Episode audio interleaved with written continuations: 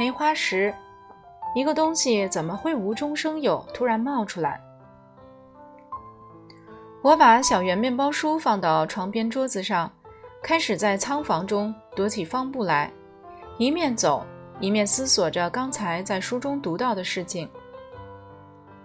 弗洛德在魔幻岛上度过漫长的五十二个年头，然后有一天，他遇到一群成天打瞌睡的小矮人。难道说，弗洛德漂流到岛上多年后，这群侏儒才突然抵达？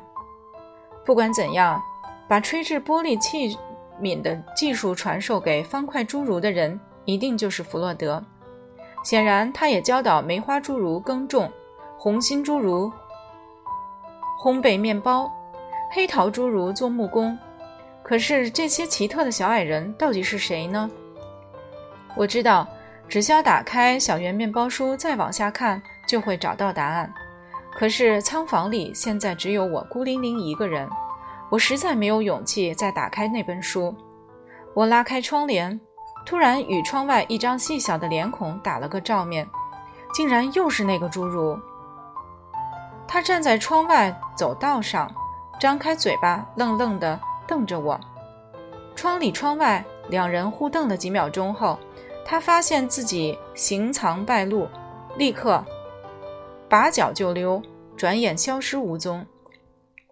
我吓得整个人都僵住了，待了一会儿，我伸出手来拉开窗帘，然后扑到床上放声大哭。其实我大可以冲出仓房，跑到酒吧去找爸爸，可是当时我并没有想到这点。我吓得什么事都不敢做，只敢把脸埋藏到枕头底下，一个劲儿打着哆嗦。我躺在床上，不知哭了多久。爸爸一定在走廊上听见我嚎哭的声音，他推开房门冲了进来。汉斯·汤马士，你到底怎么了？爸爸把我的身子翻转过来，然后伸出两根手指头，翻开我的眼皮。那个侏儒，我一边啜泣一边说：“我看见那个侏儒站在窗口，他就站在那儿，直直瞪着我。”爸爸原以为发生了什么了不得的大事。听我这么一说，他立刻甩开我，自顾自在仓房中踱起方步来。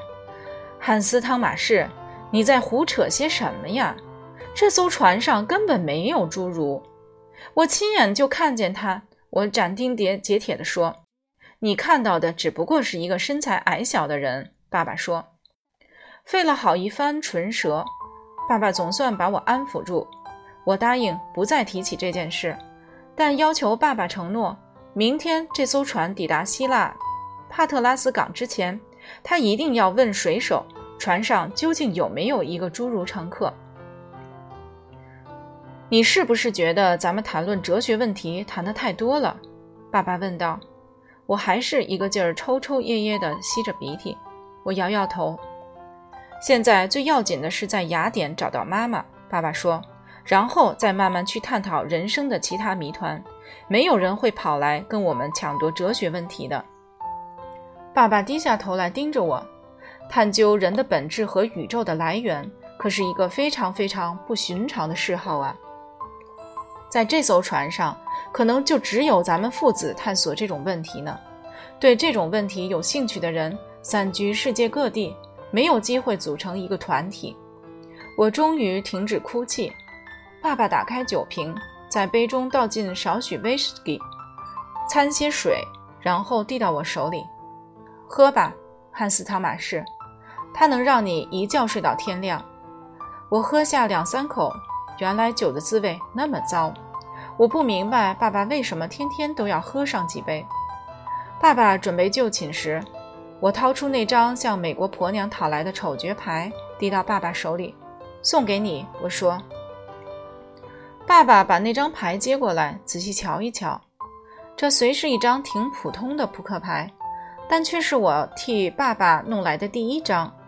为了表示他的谢意，爸爸特地为我表演一招扑克魔术。他打开旅行袋，拿出一副扑克牌，把我送他的丑角牌插进里头，混在一块儿，然后将整副牌放在床边桌桌子上。突然，他伸出手往空中一扔。一抓，把那张丑角牌抓了下来。我明明看到他把那张丑角牌插进整副牌里头的呀，莫非他把藏他把牌藏在了衣服袖里？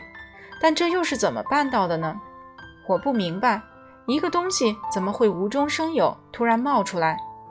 爸爸信守承诺，第二天他果然去询问船员，这艘船上到底有没有侏儒乘客？答案是否定的。这正是我最担心的状况。那个侏儒一定是偷渡客，这会儿正藏匿在船上。